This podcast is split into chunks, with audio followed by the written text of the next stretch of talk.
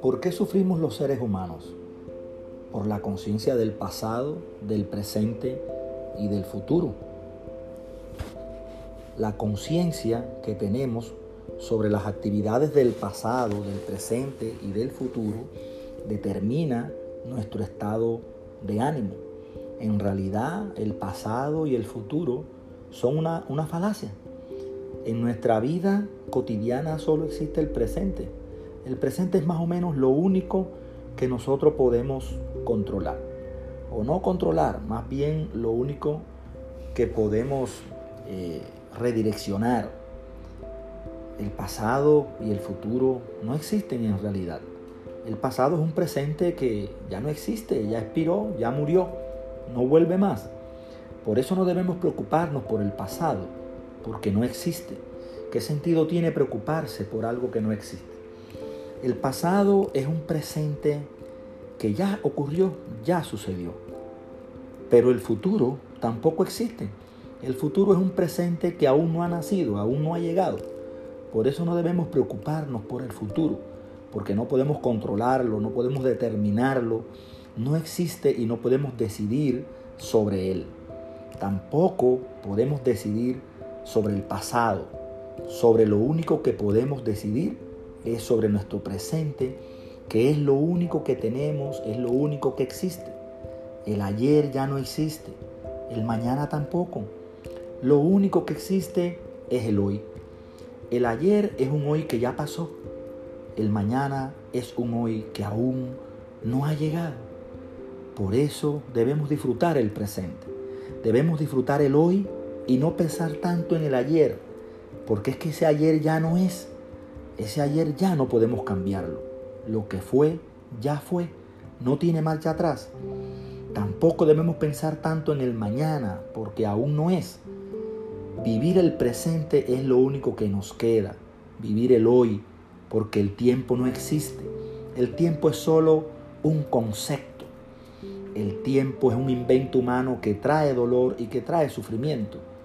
Porque si yo comprendo que no existe el tiempo, entonces puedo ser feliz de manera infinita, porque vivo el hoy eternamente. Tu vida no es lo que ya viviste, ya lo que viviste no existe. No te quedes atrapado, no te quedes atrapada en el tiempo. El pasado es una invención humana. El pasado no existe en las vivencias y en las experiencias humanas.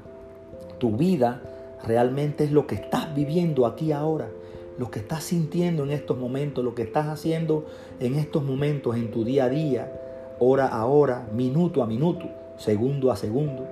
Tu vida es cada instante, cada momento, cada suspiro, cada sentir, cada emocionar. Tu vida es cada experiencia, cada vivencia, cada fragmento de conciencia. La conciencia es muy peligrosa. A veces pensamos que la conciencia es bondadosa, pero la conciencia es más nociva qué bondadosa. La conciencia yo la defino como una configuración de configuraciones. La conciencia se manifiesta a través del entrelazamiento de seis configuraciones, que son nuestros sentidos.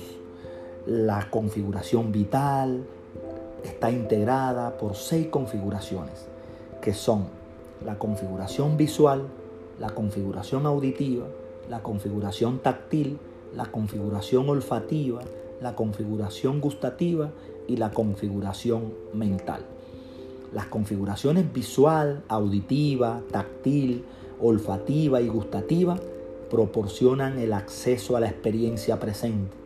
No es posible acceder al pasado y al futuro mediante la vista, el oído, el tacto, el olfato y el gusto. Solo la configuración mental permite acceder a la experiencia del pasado y a la experiencia del futuro. No podemos observar la luna del viernes pasado. Tampoco podemos escuchar una canción que aún no ha sonado. Por ejemplo, cuando parece que recordamos una experiencia que ya ocurrió, lo que sucede es que estamos recordando una experiencia pasada o estamos eh, a veces imaginándonos eh, cosas que van a suceder en el futuro. Nuestra mente nos lleva del pasado hacia el futuro. nuestra mente nunca está en el presente.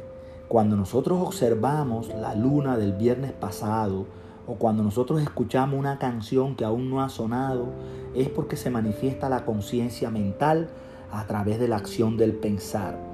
El recuerdo y la imaginación son el contenido del pensamiento. Pensar recuerdos nocivos nos causa depresión, nos causa tristeza por algo que ya ocurrió. Esa es la conciencia mental del pasado. En cambio, cuando pensamos imaginaciones nocivas, eso nos causa angustia, nos causa ansiedad por algo que no ha ocurrido aún y no sabemos si ocurrirá o no. Esa es la conciencia mental del futuro.